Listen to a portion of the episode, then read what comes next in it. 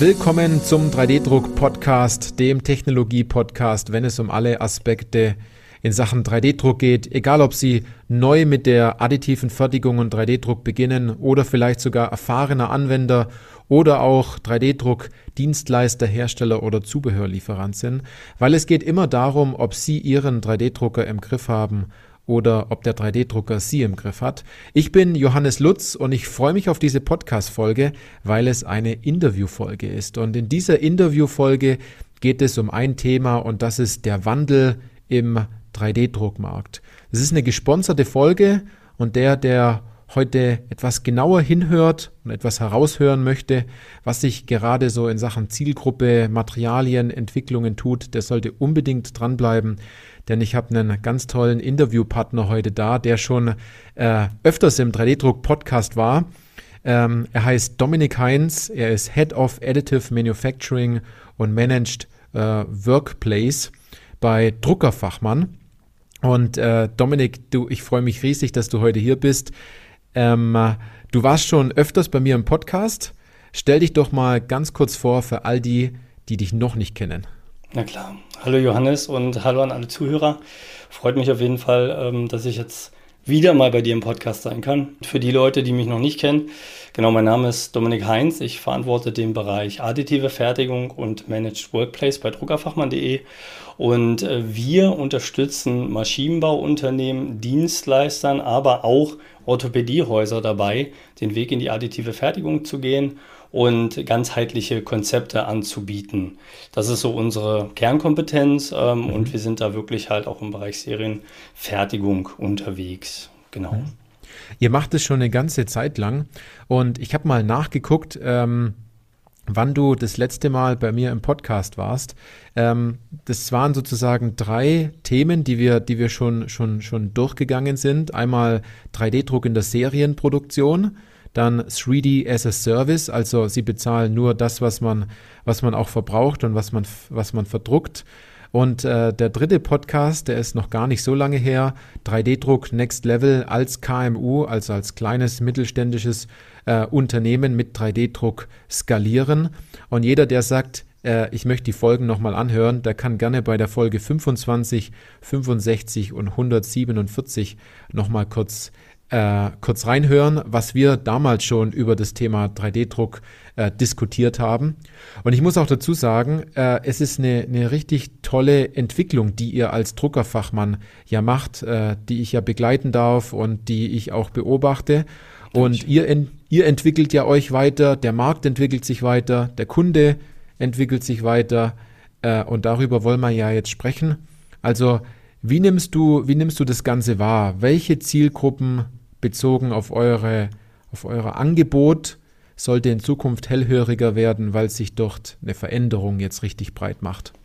Ja, das ist eine sehr, sehr gute Frage, Johannes. Und zwar, ähm, was wir am Markt aktuell wirklich sehr stark sehen, ist halt, ähm, ich glaube, das sieht aber auch gerade aktuell jeder so ein bisschen, will es vielleicht nicht so ganz wahrhaben, aber es verändert sich einiges. Jetzt nicht nur die ganze Covid-Situation und jetzt auf einmal die neue Situation, die wir halt auch leider sehr nah bei uns haben, mhm. ähm, aber man merkt halt wirklich, dass einfach ein Umdenken gerade aktuell passiert im Markt. Und was wir ganz stark sehen, ist das Thema digitale Prozesskette, Herstellungsprozesskette wieder ins Unternehmen reinzubekommen. Und ähm, du hast es gerade schon gesagt, von wegen, wir haben auch natürlich eine Entwicklungskurve bei Druckerfachmann, seitdem wir halt mit dem ganzen 3D-Druck-Thema gestartet sind. 2018 war das bei uns der Fall, wo wir halt am Markt halt losgelegt haben, uns ganz klar auf dem Segment halt der Serienfertigung, additive Serienfertigung fokussiert haben mit der Prozesskette. Mhm. Und wir merken natürlich auch bei uns, dass unsere ja, Kontakte, Leads oder, oder, oder Interessenten auch nochmal weitere Anforderungen haben und erst gar nicht starten wollen oder starten können in diesem gesamten Serienkontext, also Serienfertigungskontext. Und diesbezüglich haben wir halt auch unser ja, Produktportfolio nochmal angepasst und auch gehört, was der Markt braucht, was unsere Zielgruppe braucht. Und ähm, ja, also was ich halt merke, ist wirklich gerade aktuell, ähm, ich glaube, ähm, Johannes, du hattest neulich auch das Posting ähm, von Shanghai ähm, ja. auch bei LinkedIn gesehen. Wir sind ja auch, glaube ich, relativ aktiv bei LinkedIn. Ähm, und das ist schon ja, ne, auch so, so dieses, dieses Signal einfach mal, ne, wie, wie, verhandelt, wie wandelt sich gerade der Markt einfach mal. macht es nicht Sinn, über eine eigene Kette wieder dezentral nachzudenken, also wirklich auch Wissen aufzubauen. Und ich bin wirklich ganz klar der Überzeugung, ähm, gerade in diesem Jahr werden sich schon, wird sich so die Spreu von Weizen auch ein Stück weit trennen.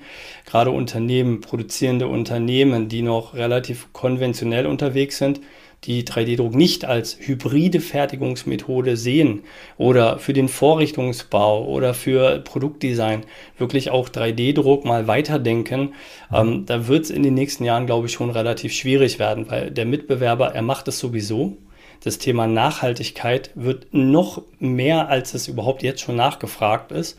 Und es äh, wird Stück für Stück halt mehr. Und wenn jetzt noch die Zulieferer im asiatischen Bereich halt auch immer wieder ins Stocken kommen, dann, dann wird es, glaube ich, schon ganz schön holpern. Und da meine ganz klare Handlungsempfehlung, also wirklich dieses Jahr in die Umsetzung kommen, sich mit dem Thema befassen und einfach mal schauen von wegen, ähm, muss es immer der Azubi sein, der sich mit 3D im Fertigungsunternehmen befasst? Ich sage ganz klar nein, mhm. sondern ja. wirklich äh, nehmt nochmal den Fertigungsleiter, den Produktionsleiter aus dem Prototypenbau jemanden dazu, dass ihr drei, vier Leute aufbaut bei euch im Unternehmen, die sich mit dem Thema wirklich mal befassen und auch in die Umsetzung kommen. Das ist so meine persönliche Einstellung dazu, weil es wird in den nächsten Jahren wirklich sich noch einiges ändern.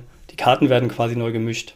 Ja, ja, ich sehe das genauso wie du, wie du das im Endeffekt jetzt gerade gesagt hast. Da steht eine sehr, sehr große Anzahl von Schiffen vor Shanghai, die entladen werden müssen, die beladen werden müssen. Und ähm, wer, wer sich heute nicht mit dem Thema 3D-Druck noch tiefer beschäftigt, der wird in Zukunft wirtschaftliche Nachteile haben und zwar so gravierend, ähm, dass er, dass er sich wirklich Gedanken machen muss über bestimmte Punkte. Also ähm, wie, wie du gerade sagst, es ist allerhöchste Eisenbahn äh, oder vielleicht allerhöchstes äh, Containerschiff, sich darüber äh, Gedanken zu machen in der Hinsicht. Was tut sich bei dir noch zielgruppenmäßig, materialmäßig, ähm, wo du merkst, da, ist eine, da macht sich eine Veränderung breit? Ja, also was wir gemerkt haben, ähm, einfach vom Markt her, die Marktsicht ist, ähm, es gibt zum Beispiel einen sehr großes, ein sehr großes Spritzgussunternehmen, hat sich in den letzten Jahren sehr stark im AM-Markt positioniert. Mhm. Ähm, da geht es halt um High-Performance-Materialien. Also Materialien, wir reden jetzt nicht über ein PA12 oder so ein Nylon 12 oder ein Nylon 11, sage ich jetzt mal, was halt relativ klassisch im 3D-Druck auch verwendet wird, wenn man jetzt im Pulverbett zum Beispiel unterwegs ist, ähm, sondern einfach mal mehr Eigenschaften aus einer Applikation rauszuholen. Da gibt es das eine Thema TPU. Das ist mhm. wirklich was, wo wir über Lattice-Strukturen sprechen können, wo man dann halt an, an, anhand von Algorithmiken organische Strukturen konzipieren kann, um wirklich das Optimum an dem Bauteil oder irgendwelche Dämpfungen an Bauteilen zu produzieren, Intelligenzen sozusagen reinzubekommen, weil halt Druckpunkte besser abgefedert werden können. Und das ist halt ein sehr, sehr großer Marktanteil, der aktuell nachgefragt wird. Also TPU einfach als, als Werkstoff, ähm, als Produktionswerkstoff und halt auch das Thema PP. Weil PP aktuell oder schon aktuell, das ist übertrieben, aber eine Markteindringung von mehr als 80 Prozent in der konventionellen Fertigung hat. Man hat eine chemische Resistenz. Das ist generell, das äh, Polypropylen ist generell ein günstiger Werkstoff. Und ähm, es ist alles keine Vision mehr, dass man halt wirklich auch additiv PP-Teile produzieren kann. Ähm, und da haben wir halt auch jetzt bei uns in der Kundenbasis zwei sehr gute Projekte gewinnen können in den letzten Monaten und äh, wo wir einfach merken, das sind Industrieunternehmen, die darauf setzen, die halt wirklich in einem großen Stile in Richtung additive Fertigungsanlagen denken. Und das sehen wir gerade ganz aktuell, so im größeren Sektor auf jeden Fall. Und auch ähm, der normale Mittelstand, der macht sich halt auch Gedanken von wegen erstmal, wie kann man vielleicht das PA12 ähm, durch einen nachhaltiges, nachhaltigen Werkstoff entsprechend austauschen. Da ist dann das PA11, äh, was dann äh, sehr gut geeignet ist, weil wir da aus der Rizinuspflanze das Material gewinnen können. Und ähm, Rizinus, ähm, die Rizinuspflanze, für die, die es vielleicht nicht wissen, da war ich auch sehr erstaunt, können wohl nur in Gebieten angebaut werden, wo auch keine anderen Nahrungsmittel angepflanzt werden. Was ich sehr, sehr spannend finde. Also nachwachsender Rohstoff, ähm, was halt wirklich ähm, auch auf, in Gebieten angebaut werden kann, wo halt jetzt nicht andere Nahrungsmittel auf einmal abgeschnitten werden oder anders ja. äh, bepflanzt werden muss. Das sind so Punkte, die ich gerade ganz, ganz klar sehe und wo wir uns auch in, hingegen von der Strategie bei uns auch sehr klar hin weiter ausrichten und dann noch mehr Expertise aufbauen. Mhm, mhm. Ähm, du hast ganz am Anfang angesprochen, als du dich vorgestellt hast, hast du das Thema Orthopädie noch ganz kurz dazu genommen. Siehst du da auch in dieser Zielgruppe einen deutlichen Wandel? Ja, also Orthopädie ist ein ganz, ganz spannendes Thema. Ähm, wir sind jetzt auch, ich glaube, wenn die ähm, Folge ausgestrahlt wird, dann ist das Event auch schon vorbei. Ähm, die OT World, das ist also die Leitmesse für den Orthopädiebereich. Und wir selber haben jetzt schon relativ viele Kunden in dem Sektor gewinnen können, die halt auf AM-Fertigungslösungen setzen für den Orthopädiebereich, weil dort gibt es halt, ähm, ja, es ist ein sehr ja, klassische, klassische Handwerk. Ne? Ich glaube, da jeder Orthopädiebauer, der jetzt zuhört, der, der weiß das. Ne? Ähm, man muss halt am Gerät sein und hat halt Materialien und, und, und bearbeitet das halt richtig schön noch, zerspannt das Ganze und formt das Ganze. Und ähm, das Thema ja, digitale Prozesskette vom Scanning, von der Rückführung, Flächenrückführung bis zur fertigen Orthese, Nachtlagerungsorthese, DAFOs, AFOs, ähm, alles, was da so ein bisschen mit reinkommt, kann man heutzutage additiv fertigen. Es ist additiv anerkannt auch, also auch vom Markt her anerkannt. Mhm. Wir haben ähm, die Beweise und die Belege auch dafür, dass kassenärztlich die Zuzahlungen, die dort halt mit reinkommen, weil man muss sich mal vorstellen, wenn dann der, der Sanitätstechniker ähm, entsprechend eine Orthese fertigt, dann gibt es ja immer so eine Kassen, kassenseitige Zuzahlung des Ganzen und zwischen diesem Wert der Herstellungskosten und der Kasse, was da rückerstattet wird, ist ja der Ertrag für den Orthopädiebauer. Ja. Und, und diesen Wert der Herstellungskosten kann man halt durch 3D-Drucktechnologie nochmal deutlich reduzieren, also bis zu einem bestimmten Faktor reduzieren, weil man halt mehrere dieser Orthesen in einem Bauraum täglich produzieren kann. Dadurch kriegt man halt eine große Auslastung, kann die Kosten reduzieren und auch die ganzen Zertifizierungen, die dort mit reinkommen, also die man halt einfach durch die, durch die äh, entsprechende Verordnung, die ist halt jetzt auch nochmal vor 2021 wurde die Verordnung nochmal angepasst, die Regulierung, also Medical Device Regulation, MDR. Ähm, dort wurde halt auch nochmal entsprechend alles ein bisschen fester gezurrt. Aber wir haben auf jeden Fall dort auch jetzt bei vielen, vielen Use Cases gezeigt und Kundenprojekten aufzeigen können, dass sich halt 3D-Druck da wirklich einsetzen kann. Und deshalb boomt der Markt gerade. Weil ganz ehrlich, offen und ehrlich, was ist denn ein individualisiertes Bauteil, wenn man jetzt an den Menschen denkt? Jeder Mensch ist unterschiedlich, jeder Fuß ist unterschiedlich, jeder Hand, jeder Knochen, wie auch immer. Und genau das ist die passende Applikation, wo man 3D-Druck wirklich äh, einsetzen kann. Ähm, und da gibt es halt natürlich verschiedene Faktoren. Mhm, mhm, mhm. Das ist super interessant, was du sagst. Ähm, vielleicht kann ich da dann noch eine Sache dazu sagen. Das hört sich jetzt ein bisschen direkt an, aber warum jemanden längere Zeit humpeln lassen, wenn man lange für seine, für seine ähm, Prothese oder Orthese braucht äh, und diese nicht innerhalb von vier bis acht Tagen dann aus dem Drucker nimmt, dann ist dieses menschliche Leiden natürlich auch äh, wesentlich, wesentlich kürzer und geringer dafür, wenn dann eine direkt passende äh, Orthese oder Prothese dann dafür rauskommt. Ne? Ja, definitiv. Also diese zeitnahe Patientenversorgung ist wirklich ein ganz, ganz wichtiger Punkt, ähm, den wir halt wirklich sehen und wo wir jetzt die letzten Jahre gute Ergebnisse auch bekommen haben mhm. ähm, ähm, wo halt Kunden wirklich darauf setzen. Also einer zum Beispiel unserer Dienstleistungspartner, ähm, der auch aus dem KMU-Umfeld kommt, also auch dieses Thema Zielgruppe, wie verändert sich die Zielgruppe, ist zum Beispiel die Firma PMT, die sitzen in Raden und mhm. die haben sich auch zum Beispiel gesagt, ähm, raus aus dem klassischen Maschinenbau-Kontext entwickeln die sich auch gerade weiter und werden als zweite Säule oder machen das jetzt schon seit, seit knapp anderthalb Jahren diesen ganzen Orthopädie-Markt entsprechend mit unterstützen als verlängerte Wertbank. Also das ist halt auch eine, also eine Kundenstory, die man halt so auch mal benennen kann, wo mhm. man auch da einfach ein Umdenken sieht bei den Maschinenbauern. Wo kann die Reise halt hingehen? Ja, ja, ja, ja. Jetzt hast du da eine Sache schon dazu gesagt, da wollte ich jetzt genau drauf kommen, und zwar aus, aus unseren regelmäßigen Telefonaten. Da habe ich ja auch herausgenommen, dass jetzt ihr von Druckerfachmann sehr stark den Bedarf sowohl jetzt von euren Kunden, aber auch von euren Interessenten beobachtet. Ihr seid sehr, sehr nah da, dort dran. Was habt ihr denn äh, jetzt entsprechend angepasst bei euch? Ja, genau. Also ähm, ich weiß noch, Johannes, im Dezember war es, ich glaube, es war vor, äh, vor Weihnachten, mhm. da, da hatten wir nochmal telefoniert gehabt, einfach so zum Jahresende, ne, nochmal so Glückwünsche. Und dann hatte ich dir erzählt gehabt, von wegen, dass wir jetzt dieses Jahr ein bisschen was ändern werden. Wir werden uns mhm. nochmal ein bisschen erweitern. Ähm, wir hatten bis dato, muss man schon ganz ehrlich sagen, wir sind da sehr im Premium-Segment unterwegs gewesen und wir haben sehr, sehr viele Anfragen auch bekommen und Anforderungen bekommen. Mensch, äh, liebe Druckerfachmann und Herr Heinz, wie sieht es denn aus? Ähm, habt ihr nicht auch alternative Lösungen, die aber genau diesen Weg, den wir ja den Kunden anbieten, schon mal ebnen können? Sowohl im 3D-Druckbereich, da haben wir jetzt, ähm, weil wir das als klare Basistechnologie einfach mal sehen, bei jedem Maschinenbauer, also ganz ehrlich, bei jedem Maschinenbauer sollte die Formlabs-Technologie unter anderem einfach mal Einzug halten, weil wir haben zum einen SLA, mit sehr, sehr guten Materialeigenschaften. Wir haben ein sehr großes Band an Materialien, ähm, wirklich, wo man Spritzgussformen zum Beispiel fertigen kann, wo man, wo man auch Vorserien, also kleinere Stücke, Anschauungsobjekte, belastbare Bauteile direkt produzieren kann. Aber auch im SLS-Segment ist Formlabs jetzt auch aufgestellt. Und äh, ich glaube, einer der Kollegen war ja auch äh, in deinem Podcast vor einiger Zeit ja. zu dem Thema. Und wir haben einfach gemerkt, nicht nur weil Formlabs, der Headquarter, das Headquarter ist auch in Berlin und wir sitzen ja auch in Berlin, dass wir wirklich eine räumliche Nähe haben, also Fahrweg zehn Minuten maximal. Das war schon mal sehr, sehr gut. Ähm, aber einfach, weil die Technologie und, und diese ganze Ideologie dazu extrem positiv nach vorne geht und wirklich das ist, was der Maschinenbauer heutzutage halt auch braucht ja. ähm, und darüber hinaus.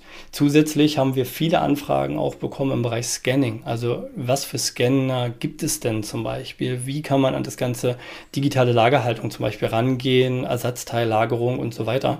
Und da haben wir halt auch mit der Firma Peel, ähm, mit Peel 3D, haben wir da einen sehr guten Hersteller gefunden, der halt auch im unteren Segment eine professionelle Lösung, wo man einen Scanner, einen Handscanner hat, inklusive CAD-Flächenrückführungssoftware. Also genau das, dass man ein komplettes Package hat, was ineinander greifen kann, um eine digitale Lagerhaltung auch herzurühren. Mhm. Also das war auch ein wichtiger Punkt. Und der dritte wichtige Punkt oder die dritte Veränderung, die wir bei uns nochmal mit reingebracht haben, war halt wirklich der, das Thema Arbeitsplatz, also gemanagter Arbeitsplatz weil wir halt auch in unseren Projekten immer mal wieder natürlich Workstations, CAD-Workstations verkauft haben.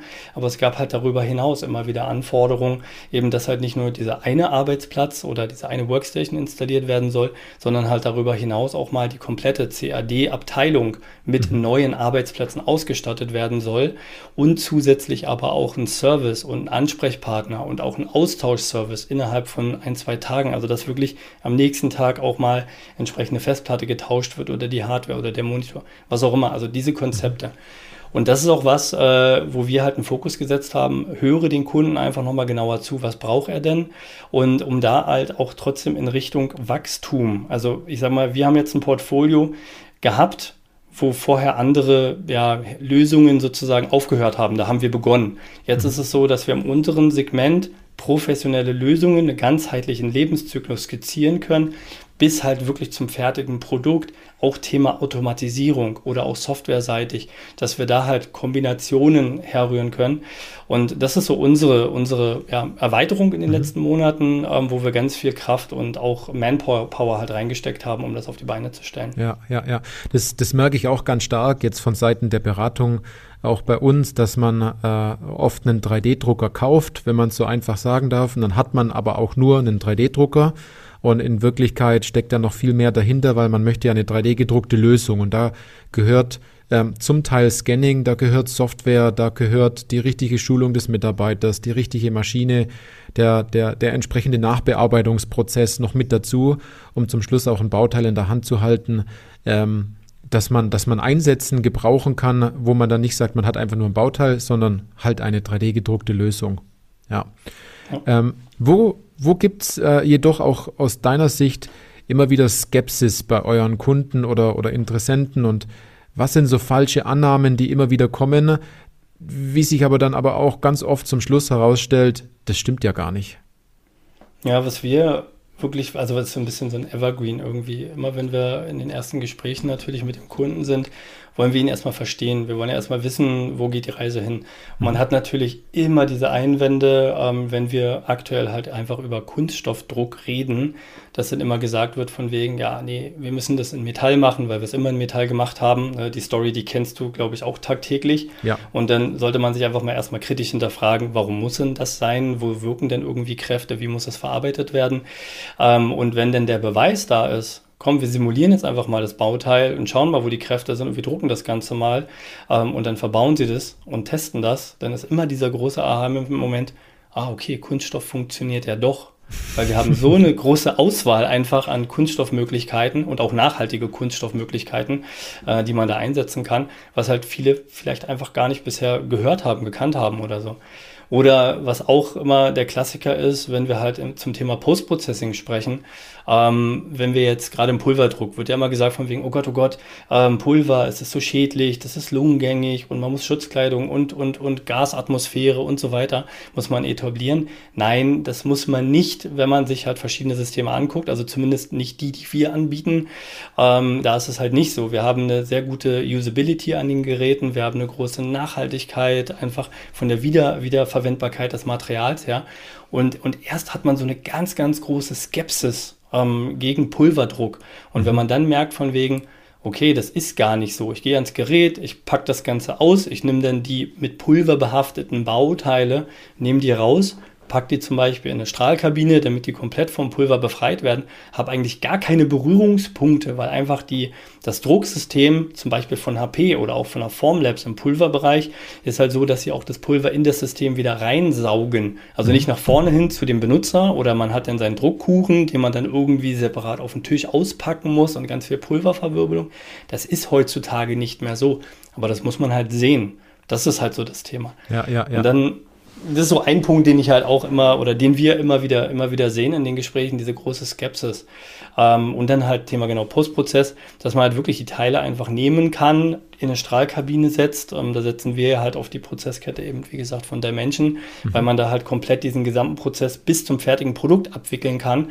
Und, und man schmeißt die Teile eben in diese, in diese Trommel rein, drückt einen Knopf, sechs Minuten später oder acht Minuten später sind die Teile entpulvert. Dann geht man den nächsten Schritt, Oberflächenverdichtung zum Beispiel. Das dauert auch zwischen 10 und 20 Minuten, je nachdem, welche Bauteile man hat. Ähm, oder man färbt das Ganze halt durch mit UV-Beständigkeit und man hat aber keine Berührung mit dem ja, Verbrauchsmaterial in den Maschinen. Und dadurch ist es halt einfach ein einfacher und wiederholbarer Prozess, eine einfache und wiederholbare Prozesskette. Mhm, mhm. Ja, es ist nämlich auch wahr. Ist, wie, du, wie du beschreibst, am Anfang ist es ganz große Unsicherheit, ganz große Skepsis, äh, ganz große mentale Blockaden. Und wenn man dann darüber gesprochen hat und man sieht, dass es funktioniert und dass das Ergebnis passt, dann kräht danach kein Hahn mehr. Dann ist es ja. no normal, diese, diese Teile entsprechend danach äh, so nachzubearbeiten. Oder ähm, dass man ähm, einen bestimmten Berührungspunkt bei der Maschine auch noch mit dem Pulver hat, aber das war es dann zum Schluss im Endeffekt ja auch. Ne? Richtig. Lass uns mal bei dem Thema äh, Print-to-Product-Workflow äh, noch kurz bleiben. Welche Lösungen bietet ihr denn dort mittlerweile an und was habt ihr, was habt ihr erweitert? Du bist ganz kurz drauf eingegangen, aber das interessiert mich nochmal äh, und auch bestimmt auch die Hörerinnen und Hörer in dem Fall, was ihr dort anbietet. Genau, ich werde es nochmal so ein bisschen skizzieren, einfach von vorne bis hinten durch, dass man mal so ein bisschen so ein Gefühl bekommt, ähm, weil es ist natürlich immer abhängig, wo steht gerade das Unternehmen, das produzierende Unternehmen, auch vom, von der Denke her. Und, und ich fange immer gerne so von mir aus sinnbildlich ganz links an. Na, wir brauchen erstmal Bauteile, die wir drucken können. Und vorher brauchen wir natürlich auch erstmal Wissen, um dieses äh, entsprechend mhm. aufzubauen. Da gibt es meistens die Konstrukteure, wo man CAD-Abbild hat. Aber was ist denn, wenn ich halt kein CAD, keine CAD-Zeichnung habe, die man als Basis nehmen kann oder die schon druckfähig ist? Dann denken viele halt darüber nach, erstmal mit einem Scanning zu starten. Und da ähm, ist es halt so von wegen, dass wir halt im Thema Scanning-Bereich halt ähm, unterschiedliche Geräte dafür auch anbieten, um halt sehr detaillierte ähm, ja, Bauteile flächenrückführen zu können oder auch größere. Also wenn wir jetzt im Automotive-Bereich zum Beispiel sind, ist dann zum Beispiel ein Spoiler oder irgendwie Motorblock oder sowas, wo man mal entsprechend ein 3D-Modell erstellen möchte. Ähm, das ist damit zum Beispiel möglich. Oder auch ein sehr filigranes Bauteil, ähm, was dann halt eben gescannt werden kann, wenn wir da halt wirklich in einem bestimmten Zehntelbereich sind oder so. Und das Ganze muss natürlich erstmal gescannt werden. Man hat seine Punktwolke, dann wird das halt äh, in der CAD-Software, die dann auch dort mit bei ist, kann man da eine Flächenrückführung durchführen, um ein solides Druck- und wasserdichtes, also ein wasserdichtes, druckbares Modell zu erzeugen. Mhm. Das ist so der erste Schritt, um damit weiterzuarbeiten, um das Thema Ersatzteillager zum Beispiel, also digitale Lagerhaltung erstmal vorzuhalten in einer Datenbank. Das ist sowas, was wir immer sehr gerne empfehlen auch. Da gibt es auch unterschiedliche ja, Ansätze, wie man so eine Lagerhaltung auch durchführen kann, wo wir dann halt auch, je nachdem wie der Bedarf ist, auch die eine oder andere Lösung mit anbieten können mhm. wenn da entsprechend Bedarf ist. Dann der nächste Schritt, wenn man seine, seine, digitale, ja, seine digitalen Produkte vorgehalten hat, dann geht es ja an den Druckprozess. Und bevor man druckt, muss das Ganze natürlich optimiert werden. Da ist es so, dass wir zum Beispiel mit Materialize Magics eine sehr, sehr industriestarke Lösung haben, wo man eine Druckvorbereitung machen kann, ähm, um dann halt die Bauteile für die unterschiedlichen Systeme halt optimal auszurichten und halt eine gute Packdichte zu bekommen. In der Formlabs-Welt ist es so, dass es die Software Preform ist, die kann man sich kostenfrei runterladen und da auch selber schon mal ein bisschen rumspielen. Also wirklich auch diese Datenvorbereitung, ganz wichtiger Punkt. Und als Unterstützung zu dieser Datenvorbereitung braucht man natürlich auch eine Arbeits-, einen Arbeitsplatz, einen CAD-Arbeitsplatz, wo wir das halt auch mit anbieten können, wenn dort ein Bedarf ist. Mhm. Und erst dann befinden wir uns eigentlich in dieser Prozesskette, in den nächsten Schritt halt für den 3D-Druck. Also wenn wir jetzt an die Pulversysteme zum Beispiel denken, sei es bei der HP oder bei der Formlabs, dass man halt wirklich dafür einen optimierten Bauraum nutzt, den entsprechend auf die Systeme bringt und die halt wirklich 24-7 produzieren lässt. Mhm. Nach dem Druck wird das Ganze entsprechend ausgepackt. Ist bei beiden Systemen identisch. Pulveranhaftungen müssen entfernt werden. Man hat dann entsprechend eine, die erste Strahlkabine, die über dann, wo dann dieser Dimension-Prozess damit angedockt ist, um dann halt die Bauteile innerhalb kürzester Zeit zu entpulvern, also ein paar Minuten. Dann ist es entpulvert. Dann kann man den nächsten Prozessschritt gehen, wenn der Kunde das möchte, um dann halt zum Beispiel einzufärben, UV-beständig, äh, UV-beständiges Schwarz ist immer so ein Klassiker. Oder Automotive Black ist auch so ein Klassiker, der sehr oft gefordert ist oder auch andere Farben. Also es gibt da auch verschiedene 17 Farben in der HP-Welt, die man da auch nochmal zusätzlich mit anwenden kann, ähm, um auch in anderen Farben, also sei es ein Grün, sei es ein Blau, sei es ein Rotton oder sowas, das kann man halt machen ähm, und das Ganze einfärben und dann nochmal die Oberfläche so verdichten, entweder, also entweder mit einer Verdichtung, dass die Oberfläche eben bestrahlt wird mit Keramikperlen, ähm, um halt die Oberfläche Homogenität also zu mhm. verbessern oder es gäbe auch die Möglichkeit, eine chemische Glättung durchzuführen mit einer, mit einer Glättanlage, ähm, die halt auch nachhaltige Substanzen verwendet und nicht wie viele andere, wenn man an chemisches Glätten denkt, die halt wirklich sehr ja, gesundheitsschädliche Materialien einsetzt, haben wir halt dort auch eine nachhaltige Lösung mhm. ähm, etabliert oder die wir da halt nutzen können. Und dadurch haben wir halt einen durchgängigen Prozess und mit sehr kurzen Arbeitsschritten, auch an den Geräten, kann man halt eine hohe Wiederholbarkeit hinbekommen. Mhm. Ähm, genau, das ist so, und das verstehen wir halt unter Print-to-Product-Workflow, dieses gesamte, diese Gesamtkette vom Scan, von der Aufbereitung, ähm, vom Druck bis zur Nachbereitung, bis das finale Bauteil dann in der Hand ist. Ähm, das ist so unser, unsere mhm. Definition hat vom mhm. Print-to-Product-Workflow. Jetzt habt ihr ja schon einige HP und Formlabs und Dimension Maschinen im Markt stehen. Was nimmst du denn, denn wahr? Wie unterscheidet sich jetzt ein erfolgreicher Anwender und eher ein wenig erfolgreicher Anwender, wenn man es mal so nennen darf? Ähm, ja, ähm, wie, wie siehst du das? Wie ist so deine Einschätzung am Markt? Erfolg zum einen ist ja immer so ein bisschen die Definierung, wie möchte man Erfolg ähm, also für sich selber definieren, fürs Unternehmen definieren. Mhm. Ähm, ich denke mal schon, dass gerade das Thema Wirtschaftlichkeit, weil es wird immer, also Wirtschaftlichkeit eine Frage, äh, also eine große, große, ja, große KPI, eine größere Maßzahl ist, ähm, wo ja viele sagen, 3D-Druck ist nicht wirtschaftlich. Also aktuell ist es nicht wirklich wirtschaftlich. Da kann ich auf jeden Fall sagen, ja, es ist wirtschaftlich. Ne? Es gibt Unternehmen, die wirklich sehr viel Geld mit 3D-gedruckten Bauteilen ähm, produzieren. Und um auf die Frage zurückzukommen, eben was unterscheidet sich halt von erfolgreichen oder nicht erfolgreichen, ähm, auch Lohndienstleistern, wenn man uns die mal anguckt, ähm, da sehe ich sehr, sehr stark schon den Punkt in der Strategie des Unternehmens. Also hat das Unternehmen schon eine Art von Sichtbarkeit, eine Strategie, wie jetzt wirklich der Kunde auch betreut werden kann. Da ist es ja meistens so, man hat dann irgendwie über die Webseite, wird ein Bauteil hochgeladen, Ähm, wird denn der Kunde gleich direkt betreut oder nicht betreut oder geht es halt hoch, man bekommt einen Preis und entweder friss oder stirb, jetzt mal salopp gesprochen, mhm. ne, zahlst den Preis oder zahlst den Preis nicht. Oder viele, die dann halt auch sagen, okay, wenn du jetzt mir 10 Stück oder 50 Stück dann abnimmst, dann, dann äh, fertigen wir das Ganze für Materialkosten ist eine Empfehlung, die ich niemals, niemals, niemals, niemals äh, nach vorne äh, raussprechen würde oder geben würde, sondern an der Stelle wirklich auch Mindset-Arbeit, das, was du ja auch sehr, sehr stark machst mhm. und wo ich halt auch unseren Kunden und Interessenten eben immer den Weg gebe in deine Richtung, wo man wirklich sagt, von wegen Mensch, sprecht mal mit Johannes, wenn es halt um diese strategischen Themen geht, weil da sehe ich eine ganz, ganz große Lücke, eine ganz große Problematik stand heute. Ich bin sehr glücklich, muss ich sagen, dass einige unserer Kunden auch von dir aktuell betreut werden oder auch mhm. äh, betreut wurden. Ähm, das, das freut mich halt immer, auch von der Aktivität her oder auch von dem Feedback her, dass jetzt wirklich auch mal erstmal der Prozess Prozess, also dieser Vertriebsprozess, Marketingprozess gestartet wird.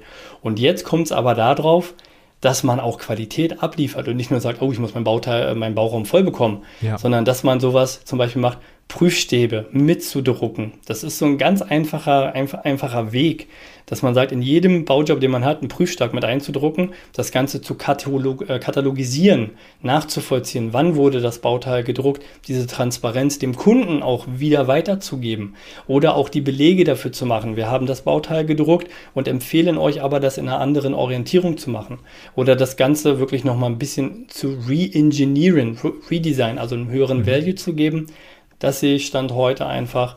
Ähm, das ist schon nochmal so das Quintchen an der Waage.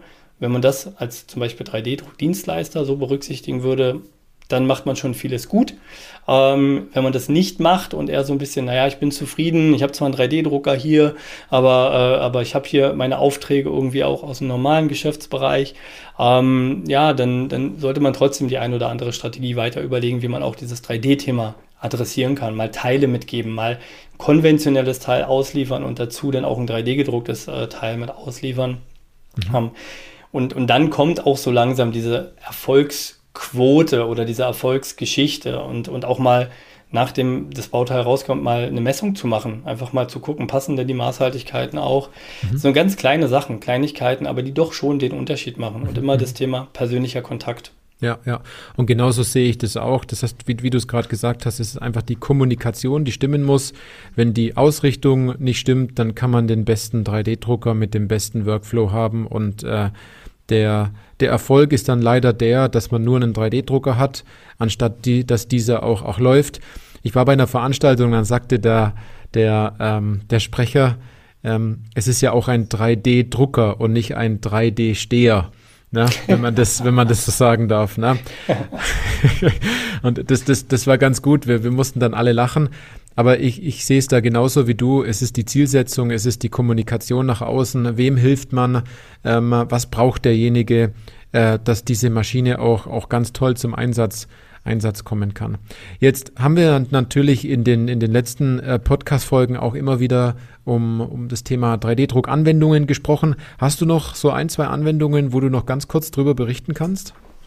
Ja, also ich hatte ähm, eine Anwendung, die fand ich sehr, sehr spannend. Die kam so, also kam aus der HP-Welt, ähm, ging wieder um das Thema Nachhaltigkeit und PA11. Wir hatten dazu auch, ähm, ich glaube Anfang letzten Jahres war das, hatten wir ein Nachhaltigkeitswebinar gemacht, ähm, mhm. wo wir halt auch über diese Themen, wie kann ein Maschinenbauunternehmen nachhaltig wirklich äh, AM-Produkte herleiten.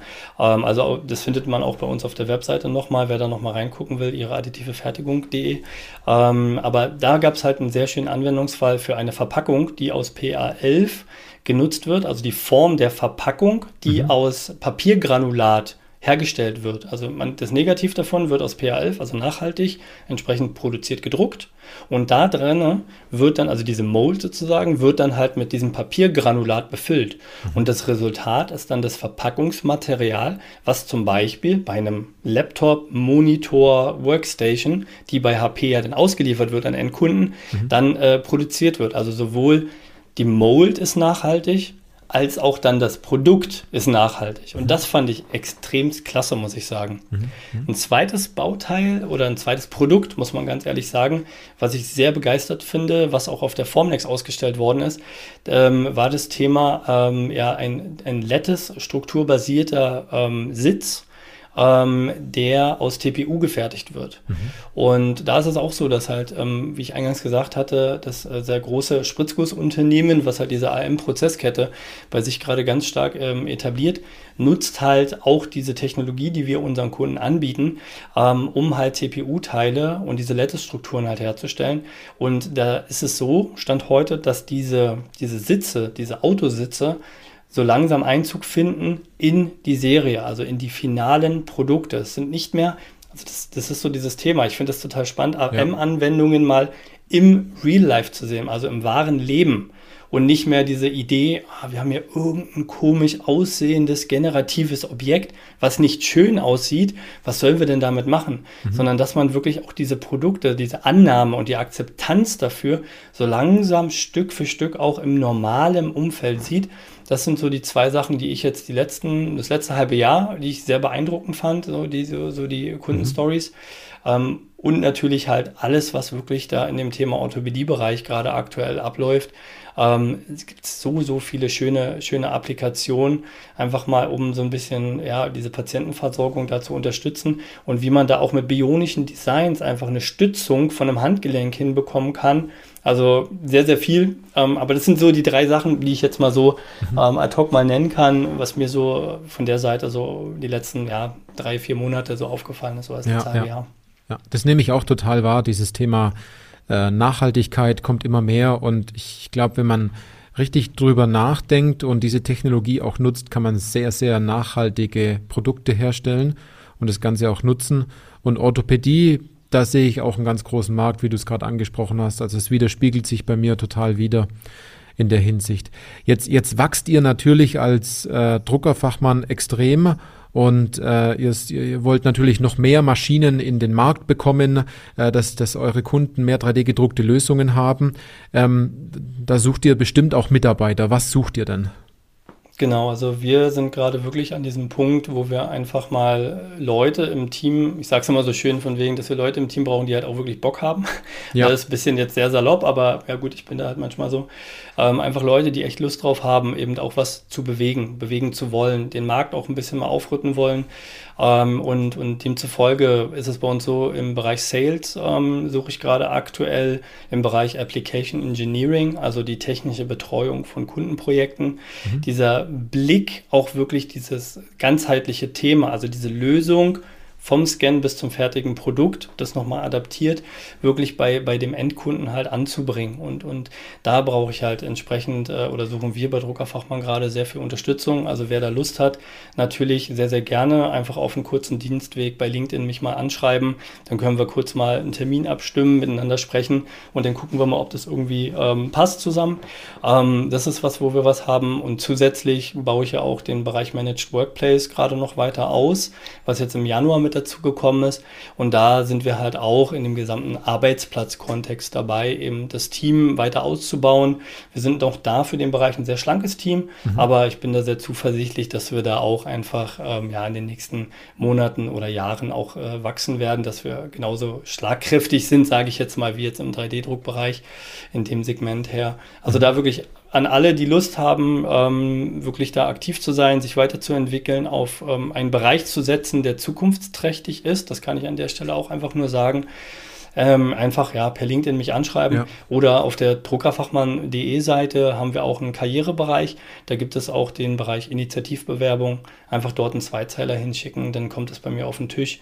Ähm, und ich freue mich auf jeden, der wirklich Lust hat, der wirklich eine Vision hat, ein Ziel hat, was bewegen zu möchten. Und so eine Leute will ich gerne bei mir im Team begrüßen. Ja, ja, ja. Das nehme ich auch ganz stark wahr, dass es, äh, dass es aktuell ähm, ja, wie soll, wie soll ich das sagen? Die, die Leute sind hellhörig, dass man vielleicht jetzt schon im, im starken Angestellten ähm, ähm, Bereich schon drin ist und sagt, ich schaue mich aber trotzdem um, die additive Fertigung, die interessiert mich. Vielleicht gibt es die eine oder andere Hörerin oder den einen oder anderen Hörer, der sagt, gut, ähm, das ist super interessant, jetzt habe ich auch die Chance, da, da mal den Fuß hineinzubekommen, die ersten Gespräche zu führen, zu gucken, ob das zu mir passt, ist das etwas für mich. Ähm, und ähm, da sehe ich eine große Chance drin. Also meldet euch beim Dominik äh, gerne per LinkedIn, wie er gerade gesagt hat, äh, oder über die anderen Kanäle. Ähm, vielleicht kannst du noch mal ganz kurz zum Ende des Podcasts kurz darauf eingehen und äh, zusammenfassen, warum ihr die richtigen Ansprechpartner seid, wenn es um das Thema HP, Formlabs, Scanning, Software und Print-to-Product-Workflow äh, ist.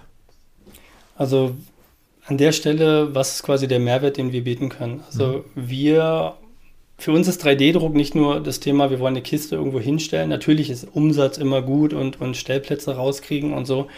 Was uns aber antreibt, ähm, gerade auch im Team, ist wirklich das Thema, dass wir erstmal den Bedarf bei, bei Ihnen als Maschinenbauer oder als produzierendes Unternehmen verstehen wollen, um dann zu gucken, können wir da an der Stelle auch helfen. Und äh, unser USP ist halt in dem Bereich, dass wir halt schon von vorne bis hinten uns mal den Prozess angucken möchten, um das halt bei Ihnen in der Fertigung in-house zu etablieren und nicht nur zu sagen von wegen, ja, jetzt habt ihr die Kiste da und nach uns die Sintflut, mhm. ähm, sondern dass wir da wirklich auch einen ganzheitlichen Konzept fahren. Also wer darauf Lust hat, ähm, wirklich da in den Dialog zu gehen, das ist halt wirklich das, wo wir entsprechend ähm, sie, ihnen unterstützen können. Ähm, wir nehmen uns gerne Zeit dafür, das Ganze auch wirklich äh, mal anzuhören, den Bedarf zu hören, wo stehen wir gerade an der Stelle und können wir überhaupt helfen. Ja, ja. das ist auch nochmal das Thema. Ja, ja. Also das, das, das nehme ich ganz stark auch in, aus den Gesprächen auch immer heraus bei dir, wenn wir miteinander sprechen, dass du von Situationen erzählst, wo du sagst, ähm, zum Glück haben wir hier genauer hingesehen, weil dann ist doch noch etwas herausgekommen, wo wir noch besser helfen konnten und das Unternehmen dadurch ja natürlich auch deutlich äh, glücklicher war, um die ersten Erfolgserlebnisse auch zu haben. Und äh, ich muss auch vielleicht eine Sache noch dazu sagen, es ist, es ist nicht immer der, der Weg, den man am Anfang sich denkt, dass das jetzt der richtige Weg für 3D-Druck ist ähm, sondern hier sollte man äh, vielleicht das eigene Ego mal kurz zurückstecken und sollte man Hilfe annehmen und äh, nachfragen, weil das ist eine ganz klare Stärke, sich hier äh, wirklich unerfahren zu zeigen äh, und den ein oder anderen Berater und auch äh, Reseller hier wirklich seinen Dienst machen zu lassen in der Hinsicht. Also das nehme ich ja bei euch auch ganz stark wahr, dass ihr euch da wirklich viel Zeit auch am Anfang nimmt und äh, einen guten Prozess habt herauszufinden, was, was, was braucht denn das Unternehmen, um vorwärts zu kommen. Genau. Ja. Jetzt habe ich noch zwei Fragen, Dominik, zum Schluss an dich. Du weißt, äh, du bist die schon mehrmals jetzt gestellt worden.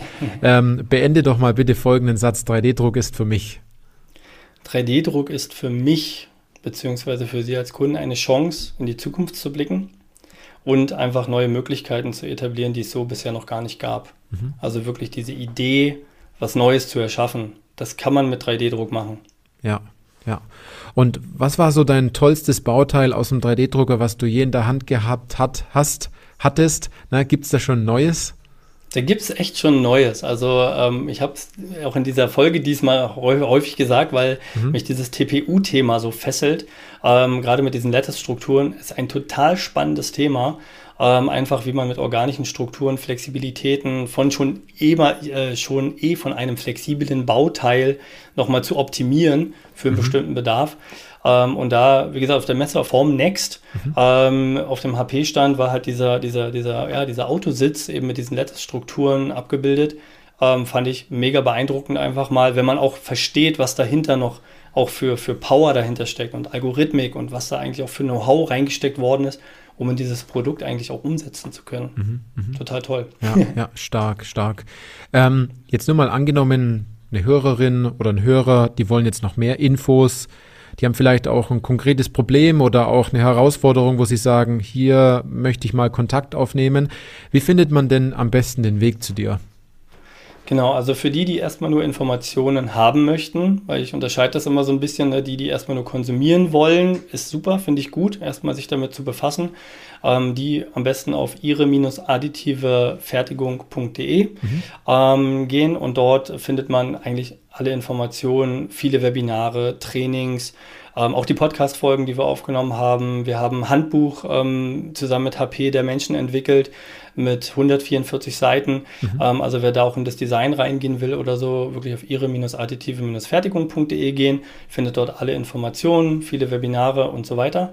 Wer in die Umsetzung gehen will, was ich als klare Handlungsempfehlung wirklich sagen sollte oder, oder einfach als Tipp mitgebe, man kann alles wissen, aber wenn man nicht umsetzt, dann boah, Ja. Ist halt schade, ne, ums Wissen so ein bisschen.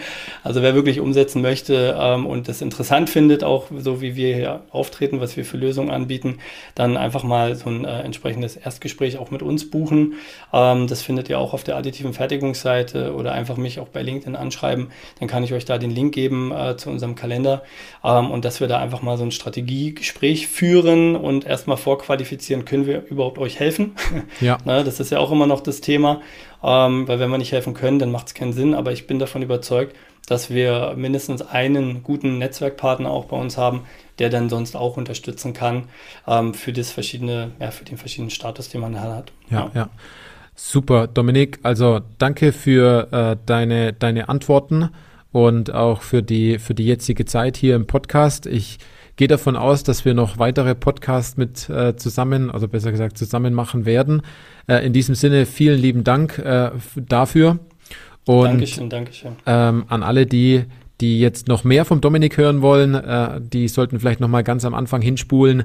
Ähm, dort habe ich die einzelnen Podcast-Folgen noch mal genannt. Wir werden die entsprechend dann auch noch in den Show Notes verlinken. Auch die Links im Endeffekt, die Dominik genannt hat, werden wir in die Show Notes packen. Dann hat man den schnellsten Weg, um dorthin zu kommen äh, und sich die Sachen entsprechend anzugucken. Je nachdem, ob man zuerst ein bisschen gucken möchte, was, was, was, was hat Druckerfachmann so oder andererseits, wenn man sagt, äh, ich möchte hier wirklich etwas lösen, ich bin auch äh, bereit dafür, den Weg dann auch gemeinsam zu gehen, dass man hier Kontakt aufnimmt. In diesem Sinne, bleiben Sie gesund und äh, bis zur nächsten Podcast-Folge.